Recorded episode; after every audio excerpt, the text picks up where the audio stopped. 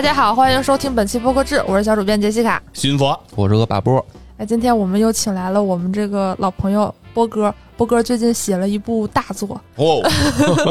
社长之死，而且这部不仅是小说了，大家也可以听到它。嗯如果大家在喜马拉雅上搜索这个《社长之死》，已经看到，应该全本都录完了。我看，是嗯有声书，呃，没有全本都录完，现在是六十多集，对，正在正在更新中还，在更新中。现在是限免，对限时免费，赶紧听。也许过一阵子可能得花钱，但是这个推广范球经过社长同意吗？我感觉社长好像不太想推广我这本书，哎哎，社长为什么不在？是不是？我已感觉经 偷偷摸推广了。啊，对，还是挺精彩的嗯啊！我觉得这个，而且我我我，因为我是之前看过波哥这个小说的，啊，对，对，然后这回在听人家这个演播呀，就觉得演播的确实比光看文字 效果更好。是是是，确实是。这个演播的技术水平还是很高的，对。而且他做了很多这种背景音啊，这种处理，嗯，哎，非常好，非常好，每个人的声音还都不太一样，而且和人物性格是有一定的结合的。哎，是里面的这个银花院儿 啊的声优但非常的棒，对，大家可以看一看，因为这本书呢，因为我写的是一个悬疑小说嘛，然后它里边呢，一般悬疑类啊，最后你要往大了写，就是不要局限于小的这个本格的一个杀人案的话，往大了写，一般就是社会派推理，它会关系到一个社会的现象或者一个行业的动态，嗯，所以我这个呢，都关系到了整个播客的一个 行业黑幕的这种级别啊，而且这一部小说为什么要在播客制里做推广呢？里面引用了大量的这个播客制的这个内容，对。对对这个资讯内容是，的，哎，大段大段的这种啊，往里水，这种作者的偷懒的行为，但是相得益彰，很合适，我觉得。对，非常适合放在一个作品里，让它显得很真实。哎，而且可能我们几个看就分外有代入感，尤其是一开头，一开头就是以那个范青青，也就好多人问是谁啊，其实我，啊范青青本青，对因为我真名就范晴嘛，然后嗯就是很多人不知道，呃，一开始就是说什么他还是不相信自己，不不敢相信前几天刚看到那个谁谁谁，我听的时候特别有代入感。嗯，然后如果你总听播客制，你你会应该就知道里头所有人物是谁。是对对，因为我把那个小说里面呢就没叫播客志，我就叫播客列传，列传志嘛，写进小说里了嗯啊。东周列国志是吧？好了，我们这个推荐就到这儿吧，非 非常精彩啊，非常耽误大家时间了，聊正事儿。来，主编聊正事儿。其实也不是说很强行，因为我们今天聊的事儿也是跟喜马拉雅有关的。哦，这 有时候书也只能在喜马拉雅上听嘛。嗯呃，就是最近喜马拉雅发布了一个叫“行业精英召集令”，听你说行话。如果你是一个行业从业多年，可称自身对这个行业有深度观察和思考，愿意分享行业话题和故事，你就是我们欢迎的行业精英播客。来喜马拉雅听你说行话。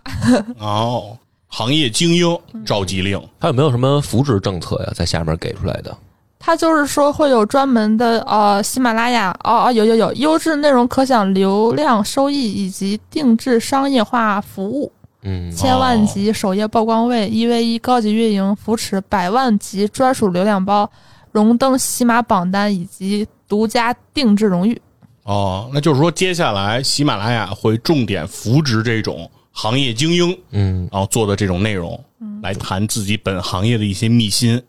他举了几个例子，呃，人名就不说了，有经济学家、调查记者、医学博士啊、食品行业、金融律师，还有脱口秀演员。嗯，然后脱口秀演员都已经跟这些人已经是到并列的。行业精英嗯啊，行，这挺好啊。范主编觉得呢，我先不瞎说。我我也觉得不错，啊但是就是感觉就是没必要说是播客吧，就是、嗯就是感觉不太对劲儿，听起来隐隐约约的觉得怪怪的。啊，就是这种召集这个行业精英来制作这种节目。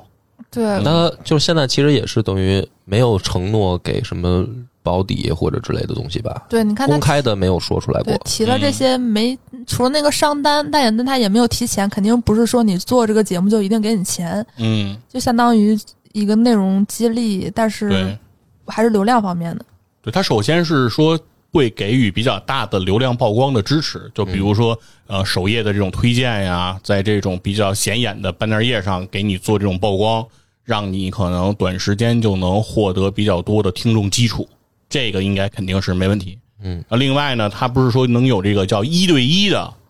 这个运营人员的这种服务，对吧？像咱们做这个节目，可能做挺长时间，嗯你也找不着一个平台的人跟你有接触。人家这个，你如果顶着这个行业大咖的光环，一上来就有专人对你进行这种指导，是吧？对你进行这种辅导。其实这个事儿也是我们这么多年以来也在一直研究的一个事儿。我觉得，就是我觉得第一啊，各行各业的精英，嗯他们首先在自己的行业里面肯定是拼杀过一番了。这些人，我对他们的能力肯定是就是表示就是怎么说呢，叫信任的。嗯然后，如果他们来做一个播客的话，对于它本身的这个输出内容，我觉得是有一定保障的，嗯因为都是各行各业的。如果是到精英，或者说能就是喜马这次的这个目标群体嘛，嗯那这些人他们他们的内容积淀，我想肯定是有的。嗯但是我们也会想一个问题，就是做播客这件事儿，有内容积淀是只是其中一部分嘛？或者说，比如说它是一半是靠内容积淀，另一半还有的就是演播技巧和节目质感。这种东西呢，就是我们做播客这么长时间一直在修炼的东西，对吧？就是可能很多咱们现在看到圈内的很多播客，它是两种能力兼有，它才能在播客圈杀出来的。它不是说只是单一说，比如说这人就是能说会道，嗯但是他没有积淀，其实也杀不出来。嗯或者说你只有一些，比如说我就不举例子了啊，啊有一些主播，他确实本身我们原来这个圈子里也有这样的人，他本身就是从事某一个行业，他的积淀已经很深了，但是可能因为表达能力，哦他迟迟也没有获得头部的这种位置嗯啊。虽然在圈儿里大家也知道，但是他没有说在大众层面上，比如说订从订阅量、播放量上，他也就是脱颖而出。嗯所以这一次的喜马的这个活动，它面向的这个目标群体，我觉得还是就是也是我们一直在讨论的这个问题，嗯就是你引入了一帮自身带标签的人，又来打上播客的标签儿，嗯然后最后大家会重新再来看这个圈子的时候，怎么来评价播客的这个圈子？对，我觉得它变成一个标准呢？这刚才波哥的意思呢，就是说这个积淀，我认为就相当于这个武功里的内功、嗯心法，对吧？然后这个表达能力呢，你的这个输出的能力呢，其实就相当于你的套路、招式，是吧？其实做好一个播客是两手抓，两手都要硬，嗯，对。但是具有这个行业标签的这些所谓行业的大咖精英啊，呃，肯定在本行业内一定是吃过见过，嗯对吧？一定人家是有所积淀的，这这方面咱肯定服气。我相信都是内功深厚的。是，比如说咱要是有什么相关人家的领域去跟人家做咨询，比如说你有，比如这里面刚才提到，比如有医学博士是吧？那他在他所在的这个科室，在这个领域，如果你身体上有什么毛病，你跟人咨询，人给你特别专业的这种建议，说去医院看看，对吧？就是就特别的到位，人肯定能就是不会随便的信口开河，人说话肯定都特别严谨，对特别正确。但是呢，这些内容适不适合成为节目，哎，它可能不见得一定。所以我就多说，我先我先抛砖引玉啊，我就说我两个亲身经历的案例吧。第一个就是我刚刚开始做播客头几年的时候，我就开始想说服我身边的人一块儿来做这件事儿。嗯，比如说我的两个堂哥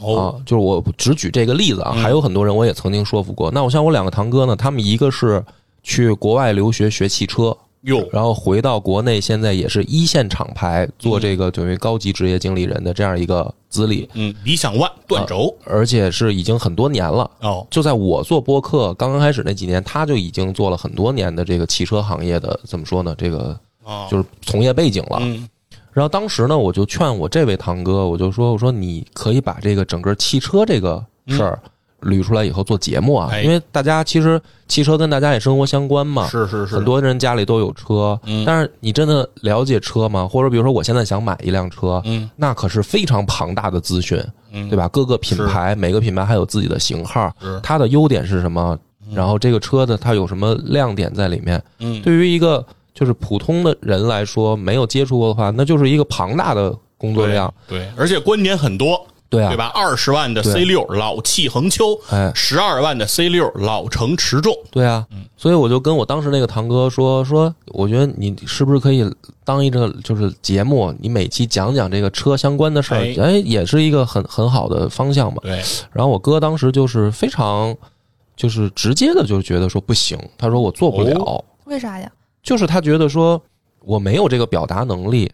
就是说我是有积淀，我是在行业里面我知道很多，但是嗯。第一个他觉得我不适合去表达，哦，做做成像你那样说你讲，因为我是讲历史故事嘛，嗯。他说你那样讲历史故事的话，我可能做不到。哦，那我就没有再多劝嘛，因为我觉得这个事儿你就是得让人家自己有意愿。嗯，然后我就找我的第二位堂哥，我有两个堂哥，哦。我第二个堂哥呢是做金融的，哦，他是这个上海财大毕业，然后多年就在银行和金融机构工作，也是我刚做播客那会儿，他就也有很深的行业经验了。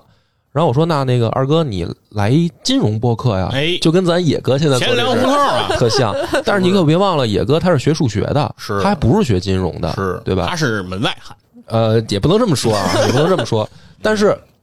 咱就说从结果来说，我二哥也拒绝我了。他就说我，哦我觉得我也没有这个表达能力。他就是说，这个我有积淀是一回事儿，我学这个，我干这个是一回事儿。但是你让我给人讲讲成故事，或者哪怕像聊天的时候，嗯我不知道我该怎么给人表达，因为这个不是访谈，不是说我有一个问题，比如说我问着你，你给我解答，嗯，是主输出的人他自己今天我要讲一什么什么事儿。对，所以你看，结果呢，反而是咱野哥，嗯，人家前粮胡同做挺好，但我这个大哥二哥呢，他们就一点不沾这个，他们都知道我干这事儿，他们从来不沾这个播客的事儿，嗯。就是他们自己心里先有一个判断，说我可能不行。对，离梁波远点儿，啊，这是一种，就是本身人家自己觉得我可能做不了。嗯，还有一个第二个也是我亲身经历的案例，就是我们这个呆萌刺猬，哦，我们第三季这十集，每一集都是找宠物医院的专业的医生哎来做客。那那是肯定是行业精英啊，他们都是行业里面从事多年这个事儿的这个医生。是，但是整个第三季录下来那十集，不论是我们两个主播还是听众，嗯。都会觉得说你们做的这个东西不太像播客了，哟，就是因为医生他很专业，但是他是在给你解答问题，而这种东西听起来更像一个访谈。哦哦，不像聊天儿。它，不像是我们播客的那种氛围了，特别像那种就是就是咱们传统电台里边那个电话的那个啊打进去，说哎这个什么什么老师，啊我有一个什么问题请教。哎你肾亏，啊，对对对，你指定是肾亏，嗯，所以就是这也是另一个案例，就是这些医生人家还。是愿意来录的，也想好好把它说，你们这是一个播客啊，我们了解了解什么是播客以后，我们尽量照着你的要求去做。嗯，但是实际上录出来的东西，不是我们印象当中的那个播客了。嗯这就是我的两个很真实的案例。是因为医生啊，就是因为你谈这个宠物的医院，它是属于兽医范畴，嗯对，那咱们就说说这个人类的医生，嗯他其实也一样。为什么呢？就是如果一旦面临患者，就是面临这些普遍大众来讲，在医生那个角度，他们管这样的输出叫患者教育。嗯对于他们来说，这是一个患者教育的过程。所以说，对于他们来讲，这是一个教育工作。所以教育呢，必然其实就是一种宣讲，嗯，就是很难是把这种宣讲变成节目的这种形式。对，当然啊，也现在有很多非常网红的这些医生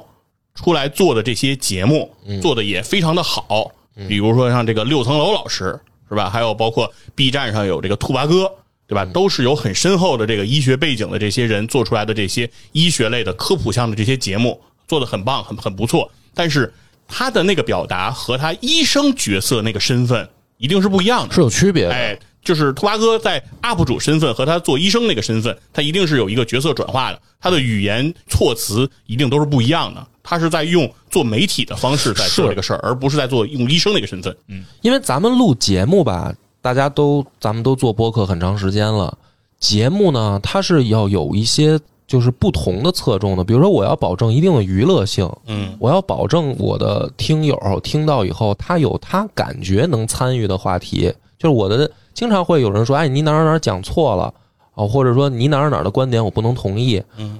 昨天还有这个听友来当面问我说：“哎，你说这个刘备不是仁人君子，我不同意。”嗯，然后我就给他讲，我说：“你看，其实我们做一集节目，我不是首先我不是教育你，对吧？我是提出一个观点，能让你感感兴趣。那某种意义上，我们就不能说死了，说绝对了。我只是在录的时候，我表达的那种方式是我认为怎么怎么样，很绝对。嗯，但实际上，这个话题是一个开放的，哦，这就是等于说我既能注重一些话题的开放性，又得注重娱乐性。我要在里面插科打诨、开玩笑，本身就不能特别严肃。这个是我我们理解的播客里面，他不说我不能光专业，我还有娱乐，我还有话题性，对吧？包括很多咱们公社里面的节目，它还要有这个时效性。嗯比如说野哥他的那个比较好的节目，都是比如说最近发生了什么金融圈或者经济圈的大事儿，他能赶着给大家科普一下，嗯那这种效果就更加的翻倍嘛，对吧？包括讲电影的也是，你不，你肯定得讲一些，比如说最近在放映的电影，或者说是刚刚在网上有什么话题的电影，那可能效果就会更好。就是这个是做节目的必备心法之一。嗯但是很多从事专业领域或者行业的人呢，他在比如说一个医生身份，嗯，我给你患者讲病情的时候，或者我给你说你这是什么病的时候，我可能注重娱乐性嘛。哎，开开车，啊，我可能会给你讲讲什么所谓的这种就是话题性嘛。嗯。哎，你这病可不一定啊，嗯。你这可能是 A，也可能是 B，你觉得是哪个呢？不行吧，对吧？其实我只是一上来见见着病人，你来晚了。啊，啊，是说你你来晚了，说本来想耍一梗啊，对，结果病人撅过去了。已然后经别人说怎么怎么说，我我马上下班了，啊。嗯，所以这个耽误我吃饭了。其，实不光是医生，你包括比如说刚才他目标的那些，比如说金融领域的、什么财经领域的嗯。这些，我觉得除了脱口秀演员哈、可能跟我们的这个结合会更快速。但是其他那些领域的那些所谓的是有从业很深背景的人，他们是在原本的从业的行业里已经有一个很深的，就是打磨出来的，叫什么？叫一种人设也好，嗯或者说叫职业的这个呃方式。然后这个时候，他们来做一档播客的时候，很容易会就是就是没有办法马上跳转自己的身份，嗯对吧？你比如说我一个医生，我肯定我在脑子里过一句话的是，第一反应我不可能是想这句话里面搞不搞笑，或者说听众听了以后喜不喜欢。他的第一反应一定是我这句话说的是不是对的。嗯，嗯放不开。对，这就是我们录呆萌刺猬时候发现的问题。所以现在你像西马呢，他做这个这样的活动，作为一个播客，我知道了以后呢，首先我觉得好嗯啊，我先先先支持，先鼓励。但是同时，我就会想到这个问题，就是真的有一批人进到这个圈子里以后，假如说也也适应了，嗯也能杀出来留下了以后，那么是不是又重新把我们播客的标准要重新往下往往那个方向带呢？嗯因为这些人他讲的东西啊，我觉得肯定是有他的这个喜欢听的听友的。嗯，比如说有的人他可能，比如说我就喜欢听专业的知识，是我不是为了听播客娱乐的，我就是想学习东西的。这样的人肯定也有。那如果比如说现在的市面上，咱们打一个粗一点的比喻啊，比如说我们现在的播客圈里面，可能九十个是像我们这种非专业出身，比如我学英语的讲历史，嗯野哥学这个数学的讲金融，啊，佛爷佛爷这个干医疗的他讲体育，就是这种驴唇不对马嘴的播客。假如说 啊，我们占百分之九十，有百分之十是专业的老师，嗯人家比如本身就干这个的啊，然后也讲的是这个类内容的，这个是现在这样一个比例，我觉得挺舒服的。嗯但是如果这个活动真的搞成，比如说五五开呢，嗯那么会不会再去重新说什么是播客的时候，大家就说，哎，你这播客怎么知识性含量这么低嗯，没有行业背景，啊？你也没有行业背景，你还敢干播客？嗯对，就会不会引起这样的连锁反应？是其实很有可能，现在很多人他们就是找播客推荐说有没有那种大咖做的播客什么的。嗯。其实我我一看这种，我就觉得挺挺悲观的，因为说句实话，你比如说喜马拉雅搞这么一个活动，它其实如果他之前搞这个活动，他肯定是找人去做付费节目、嗯啊，对。然后现在可能是喜马或者是他们策略调整，或者准直白点说没钱了吧，搞这么一个活动，那很有可能这帮人就是来了这一波之后就待不了多久就走了，那可能嗯他们也会把听众给带走了。嗯因为比如说我是一个播客听众，我可能就喜欢听金融相关的。哎，有这么个老师，他现在做播客，那他有一天不做了呢，他就做视频，是不是我就走了？嗯是是而且我觉得其实这个事儿啊，其实有一点是我们国人的一种文化心态，哎，叫什么呢？叫藐视权威。嗯迷信专家，就是这两件事儿，你觉得是矛盾的，但是是同时在发生的。对，就是比如说书本上写的很多的内容，大家其实是不相信的。比如说，尤其波哥讲历史，一定是有很多人说正史不可信，哦哦，官修史书不要看。被改过了，对，那个都是统治阶级自己写的，那都不能信，对吧？只有野史才可以看。但同时，大家也迷信专家，对吧？早年间张悟本，哦对吧？绿豆这个事儿弄得多那什么，对吧？包括现在，为什么现在大家都说建议专家不要建议，对吧？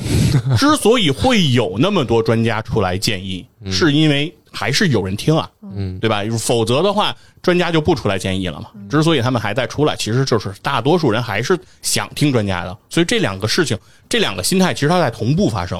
所以这就是现在大家的一种混合的心态。所以说听节目呢，也相信有一批人一定是希望能够听到这种权威的啊声音、专家的行业的背景等等这些东西作为背书的，是一定会有的。嗯，对。但是呢，上次跟博博在节目里其实也聊过，因为咱们这里也提到脱口秀这个行业了。嗯，那博博当时就说，他认为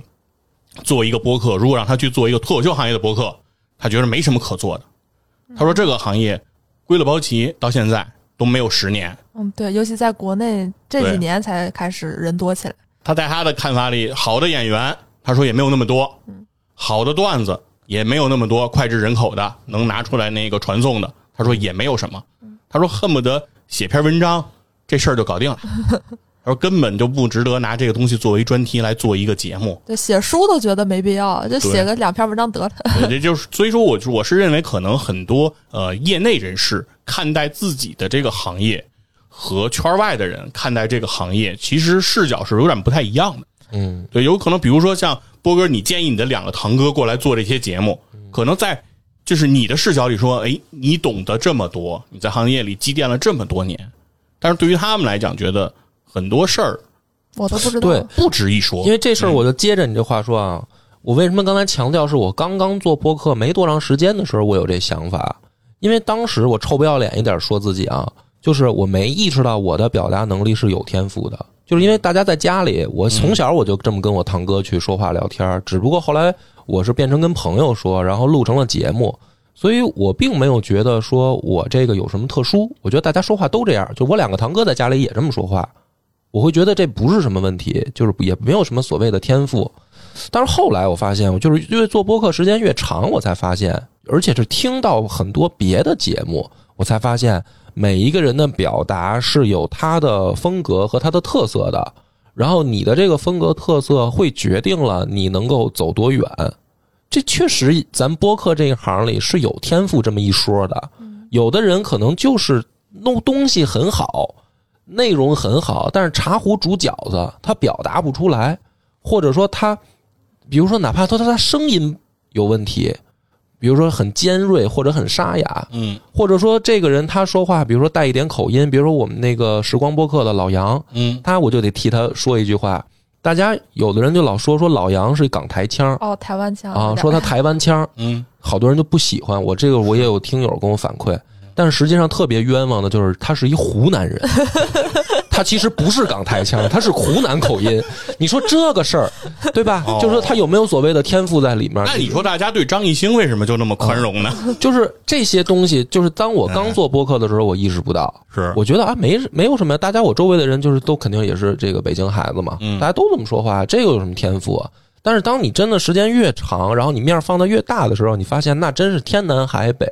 呃，五五花八门、各行各业的人，每个人说话方式、表达方式都有它的独特性的时候，那你才知道说这不是一个就是说谁有积淀谁就能说的事儿。就你一定要调整自己的这个，说白了叫演播技巧和说话方式，它才能说让你的播客走得更远。你不调整，你能走多远就是受限的。你比如说我的我们的野史下酒也是，我们一开始是追求那种边喝着酒边边嗑着花生米聊的那种状态，嗯。但是头几年那么做，慢慢慢慢我们就改正了，就不再去那么放松的去做了，因为它毕竟是一档节目，它有很多人在听，我们也尽量注意克制自己的这个北京话里面的一些哦。俚语啊，或者说儿化克制自己的食欲。呃，对，嗯。就是说这个事儿是慢慢慢慢做了以后，时间越长我才越发现，所以基本上咱们公社自打出现以来，没有过喝着酒录的时候吧，也没有说大家就是要强调那方面特色的的时候吧，就就这就是原因。所以我也是反过头来说，嗯就是说现在你你目标推这么一活动，目标是一些本来没有做播客的人，是有行业经验的人，嗯我真的很质疑，他们能明白这个里面的道道吗？就算你喜马的人一对一服务，嗯对吧？这一，比如说有的人可能从事十年、二十年的某一行业了，嗯他有了一个自己的习惯、表达的方式了。你是一个一对一几次的沟通就能让人家变过来的吗？嗯，对吧？我觉得很难。我们公社就想做这件事儿，很多主播我们合作了很长时间，他都变不过来。嗯需要一个筛选过程，也不仅仅是说聊几次就可以的。嗯，但是他这种筛选一旦出现呢，我想啊，假如我我我这个往那个好了想，就是起码这个活动有大量的社会上的这些精英注意到了，并且也感兴趣来做播客了。比如说来了一万人，最后里面九千人都发现我不行，我我做不了，起码这个忽悠我。那这九千人他会怎么说？播客不是那么回事儿，嗯不是你们想象的那样，哎，这个播客没劲，就跟那个打完我说不好听一点啊，打完败仗那个士兵一样。你问他你怎么败的？哎呦，对手太强了，根本打不过，都不是人，都长得三头六臂。嗯，是这么回事吗？不是，这个东西是有它的门道，有它的技巧的，嗯，不是门外汉。说我短短一两天我就能够学习到的，就跟人家人家相声门似的，嗯谁都长上嘴，谁都会说话。你来说段相声试试啊！人家郭老师也说了，我们这门门槛是不高，台阶在里头。你怎么不号？我这话再直白点儿，你怎么不号召大家都去这个各行各业的精英去说相声去啊？怎么播客他就你就能觉得各行各业的人都来说呢？每人都能说五分钟播客，啊，就是，所以这个话就点到为止吧。我觉得，嗯而且我刚才除了这可听性之外，我觉得还有一个可能更要命的问题，这种免费节目可能会产生一些利益关联。就刚才提那个招物本，因为嗯我不知道它和绿豆那个厂商或者是这个行业有没有什么关系啊。它它跟茄子可能也有点关系，嗯那就比如说，可能医疗行业或者金融行业，嗯就我免费做这个节目，你给我流量，那我肯定是希望能扩大我的影响力。那我扩大我影响力，那我还是最大利益最大化一点，还是和我的行业结合起来嘛？你、嗯你难不成我要变成个明星吗？是是吧？那还是要为我自己导导流。那很有可能，就比如说我推荐一个，我一直在讲什么理财一些思路，我可能就会往我自己的那个产品或者我们公司的一个思路上靠。嗯长久以来，我就给你洗脑、洗脑、洗脑，可能我也不用提什么，你就自然就被带走了。嗯那对于听的人来讲，他也没有这个辨别能力；对于平台来讲，他们也缺少这种，就是他们有、嗯有有有这个资格去做筛选吗？是对，所以这件事儿吧，就是范晴说到这儿，我又忍不住老想点破他。就是在我的感觉里吧，某种意义上讲，来听节目是大家来听内容，而内容只是有内容的好坏，而不分说你自身原本的流量的大小。就说白了，我作为一个，比如说我是一个听众身份，我来听了一集节目，我只是关心这个节目本身它好不好玩儿，它有没有意思。但是你搞一帮所谓的行业精英也好，他来到这儿以后，你其实已经不来听之前预设的已经不是这一集内容好坏，你首先看的是这个人他的背景，嗯对吧？所以再说白了一点，这个活动甚至让我很腹黑的想说，你其实是想拉一些社会上的流量来平台。嗯你是每一个人在社会上本身有自己的影响力，他有他自己本身的一个积攒的所谓的受众群体，然后他来做一档播客，他自己本身自带那些流量可能就进到平台了嗯。你做这个活动，本能的就会让人往这儿想。对，那你的目的到底是什么？你是想让这个平台产生更好的内容吗？这就是你表面上说的啊，嗯他们都有自己很深的各行各业的背景，对，对吧？你好像是为了做好内容，但是实际上你总感觉你是不是盯上人家自己本身的流量了呢？嗯那如果要是这么拼的话，那咱们这个圈子大家就是直接就比谁是名人不就完了吗？嗯对吧？就是是这个就我觉得并不是一个良性的这个循环和增长了。对，而且新马以前也试过一轮了，你比如说之前请嗯很多大咖、名人明来星啊，来做节目，那最后效果大家也能看得出来，就是你花钱就有量，你不花钱就没量，是是吧？那那现在就是不花钱了，你还想要量，嗯 就是 说白了是有一点这个感觉。对，然后说回到这个就是行业背景的人来做这个内容啊，呃，我认为这里面确实有一个问题是什么呢？就是所谓的这个行业背景和面向大众的节目内容之间，其实它有一些差异，或者说有一些边界是什么？就是呃，很多行业内的内容，它不见得是和所有大众来了解，对吧？比如说，你说我从事医疗行业哈，我从事这个。呃，医药销售这样相关的背景，但是医药销售的相关的很多内容，其实不见得需要大众去了解它。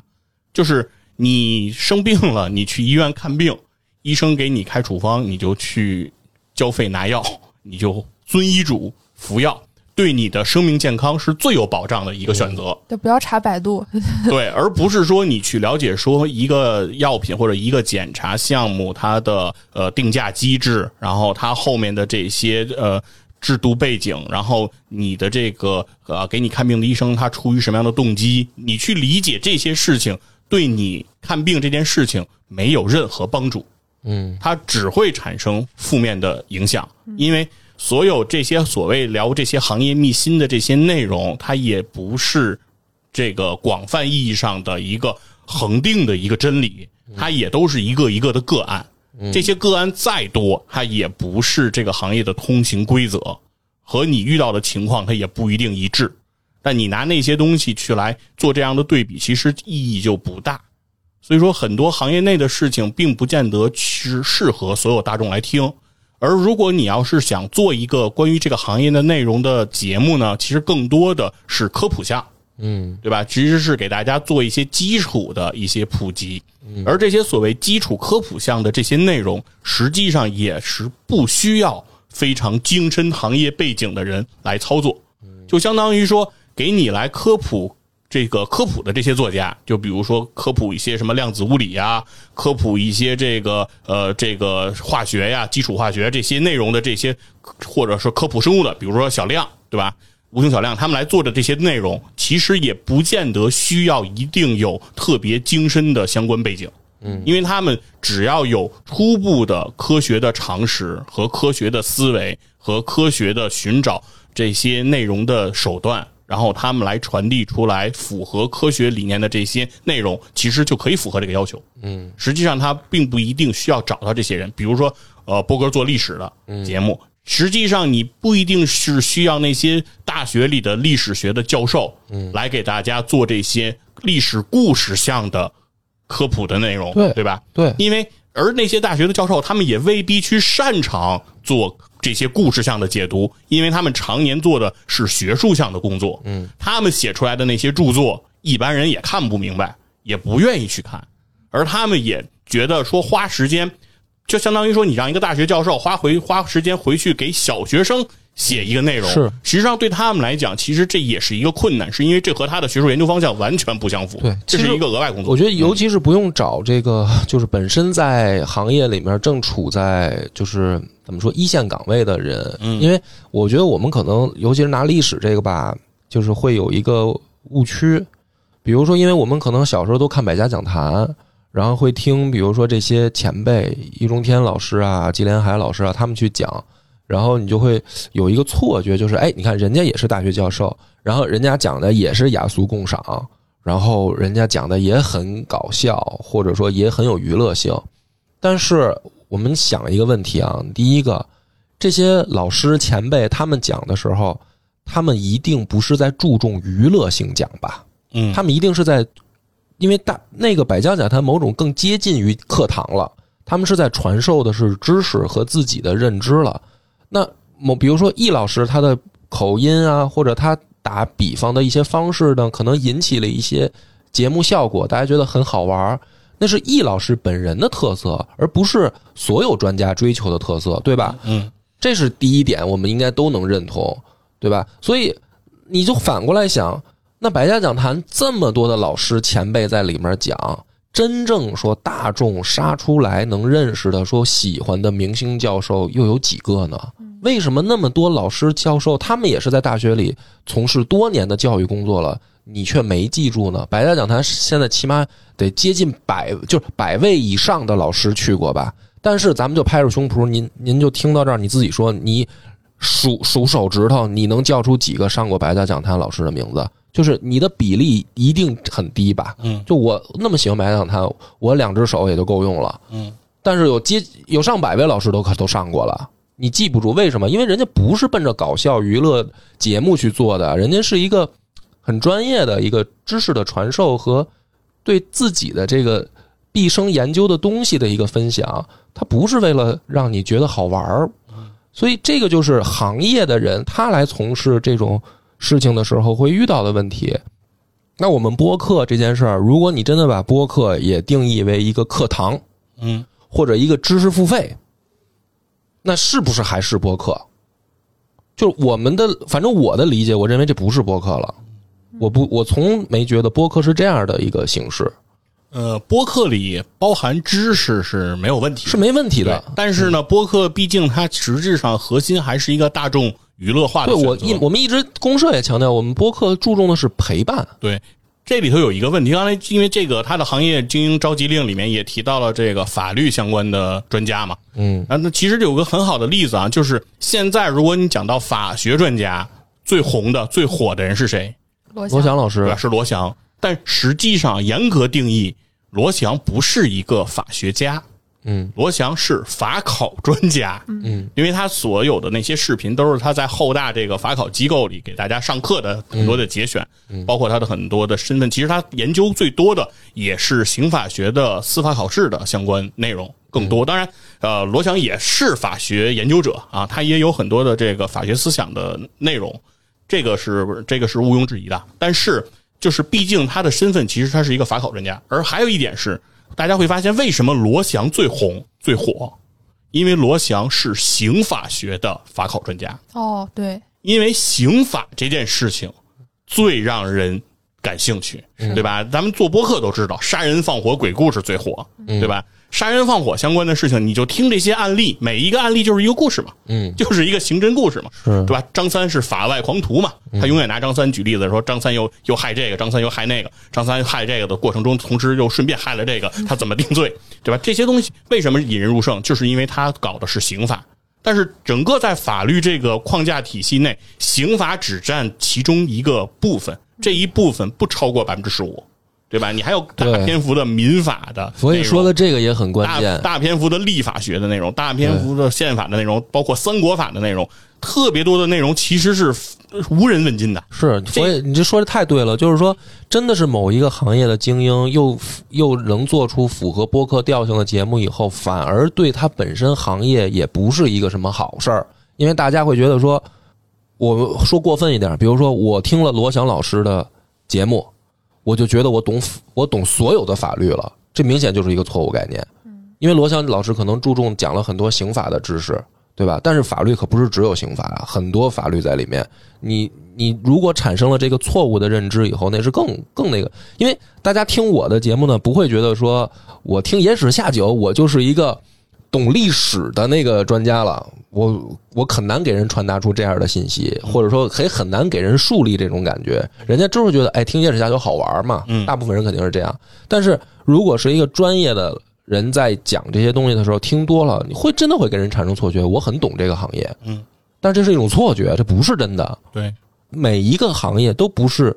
很单一的，说我给你讲一条线，对对吧？它都是有方方面面的知识在里面的。但是方方面面的知识并没有那么吸引人，嗯，很多东西并不吸引人，但是是你必须要知道的，才能从事这个行业。对，这个就是问题。因为很多的这个这叫什么，咱们就是以法学这个理念为例啊，很多的法学在就就在司法考试过程中都有一个考试的题板叫观点展示。什么叫观点展示呢？就是说很其实针对很多问题，在很多行业里，其实它都不是一种声音，它都有多种的声音。比如说这个证据可不可以选用，对吧？这个是可不可以采信等等，这个东西其实是各有各的说法。在整个的这个体系内，都不是一个约定俗成，或者说都是一不是达成一个共识的。其实各行各业都有这个都有这个声音，而每一个行业的所谓的精英、所谓的大咖，他一定有一个他侧重、他偏向的一个立场。那他在他的讲述过程中，一定会把他的那个立场非常强烈的表达出来，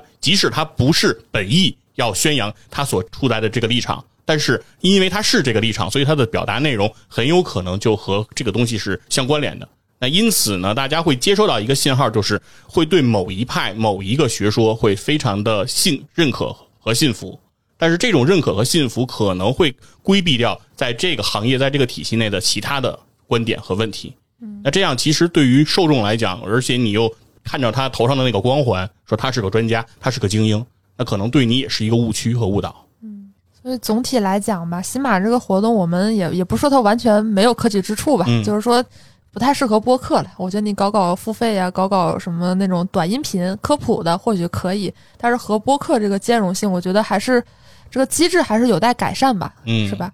至少我觉得短期用一个短平快、快速容纳各行各业精英的这种方式来推这个活动，可能还是需要慎重。嗯，嗯，是我也是这种看法。对虽然可能有点负面了，是，但就是说，就说播客可不可以有具有专业背景的人来制作的这种呃比较贴近自己相关行业和有精专知识的这种内容的节目？对，一定可以，一定是可以的。对，我们也非常欢迎。如果讲得好的话，那一定也是非常非常优秀的节目。对，但是我们这这一期的观点，我觉得是落在我不知道，我可能前面都没表达清楚，我再加固一下。